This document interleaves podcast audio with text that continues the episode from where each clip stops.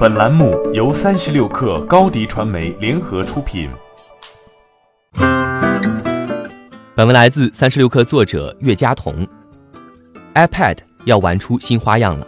据外媒十月二十五号报道，Bay Street Research 首席分析师兼创始人表示，苹果今年秋天仅出于可访问性目的，将鼠标支持引入了 iPad OS。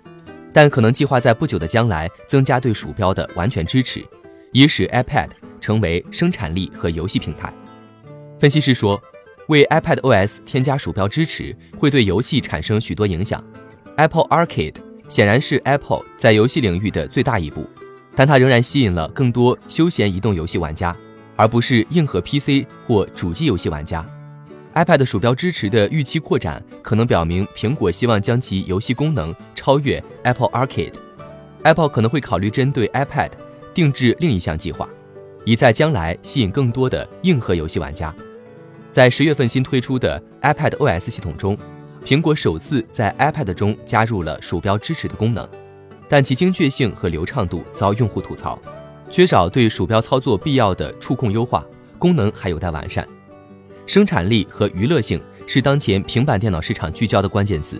苹果在为 iPad 加入完成鼠标的支持功能后，将进一步推动 iPad 成为生产力和游戏平台。这将使 iPad 更加兼容 Microsoft Office 套件和 G Suite 等工具，更广泛地对工作、商务以及教育等领域产生影响，而不仅仅是游戏。根据知名数据统计公司 IDC 发布的数据，2019年第二季度。全球平板市场出货量仅有三千二百二十万台，出货量同比下滑百分之五，尽显颓势。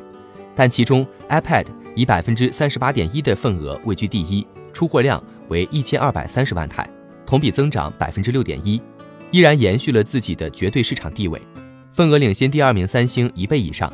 同时，iPad 的平均售价同比下降了百分之七点五。